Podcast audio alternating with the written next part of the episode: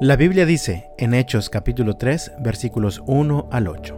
Cierta tarde Pedro y Juan fueron al templo para participar en el servicio de oración de las 3 de la tarde.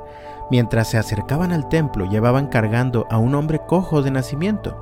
Todos los días lo ponían junto a la puerta del templo, la que se llama Hermosa, para que pidiera limosna a la gente que entraba.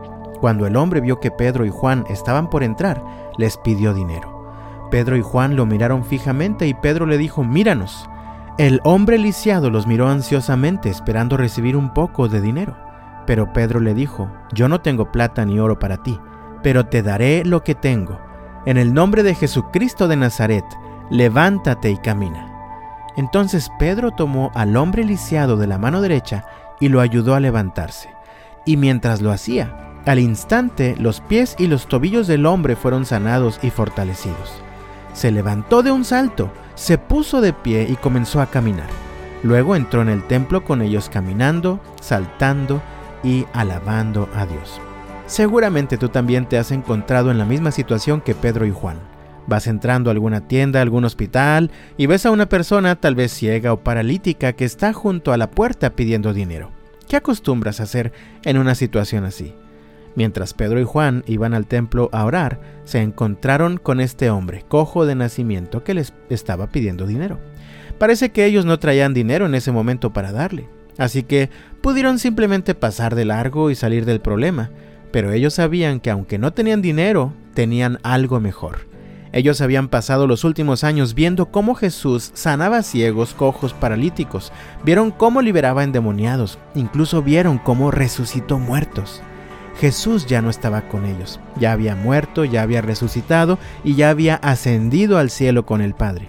Así que ahora le tocaba a ellos continuar la misión que Jesús les había dejado. Así que llenos de confianza en el poder de Dios, leemos en los versículos 4 al 7, Pedro y Juan lo miraron fijamente y Pedro le dijo, míranos. El hombre lisiado los miró ansiosamente esperando recibir un poco de dinero. Pero Pedro le dijo, No tengo plata ni oro para ti, pero te daré lo que tengo. En el nombre de Jesucristo de Nazaret, levántate y camina. En el versículo 7 leemos entonces, Pedro tomó al hombre lisiado de la mano derecha y lo ayudó a levantarse. Y mientras lo hacía, al instante los pies y los tobillos del hombre fueron sanados y fortalecidos. Pedro y Juan eran seres humanos como tú y como yo. En sí mismos no tenían ningún poder especial tal como Jesús lo tenía, pero habían sido llenos del Espíritu Santo y además su fe se había desarrollado de tal manera que se cumplió lo que Jesús dijo allá en Juan capítulo 14 versículos 12 al 14. Les digo la verdad, todo el que crea en mí hará las mismas obras que yo he hecho y aún mayores, porque voy a estar con el Padre. Pueden pedir cualquier cosa en mi nombre y yo la haré para que el Hijo le dé gloria al Padre. Es cierto, pídanme cualquier cosa en mi nombre y yo la haré. Y para que no quedaran dudas, el mismo Pedro, en Hechos capítulo 3 versículo 16, termina diciendo, por la fe en el nombre de Jesús, este hombre fue sanado.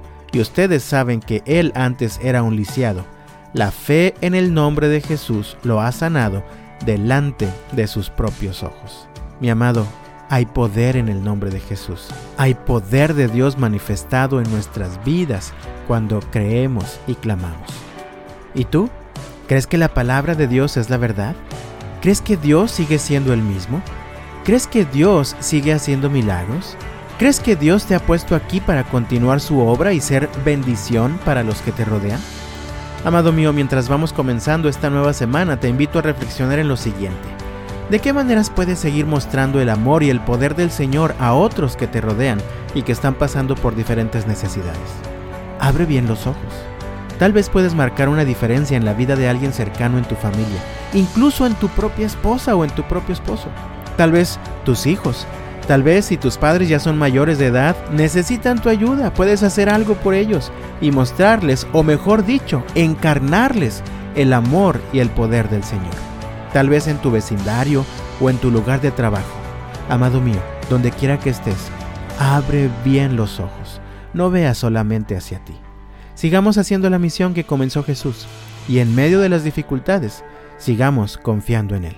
Yo deseo que Dios te bendiga y hasta mañana.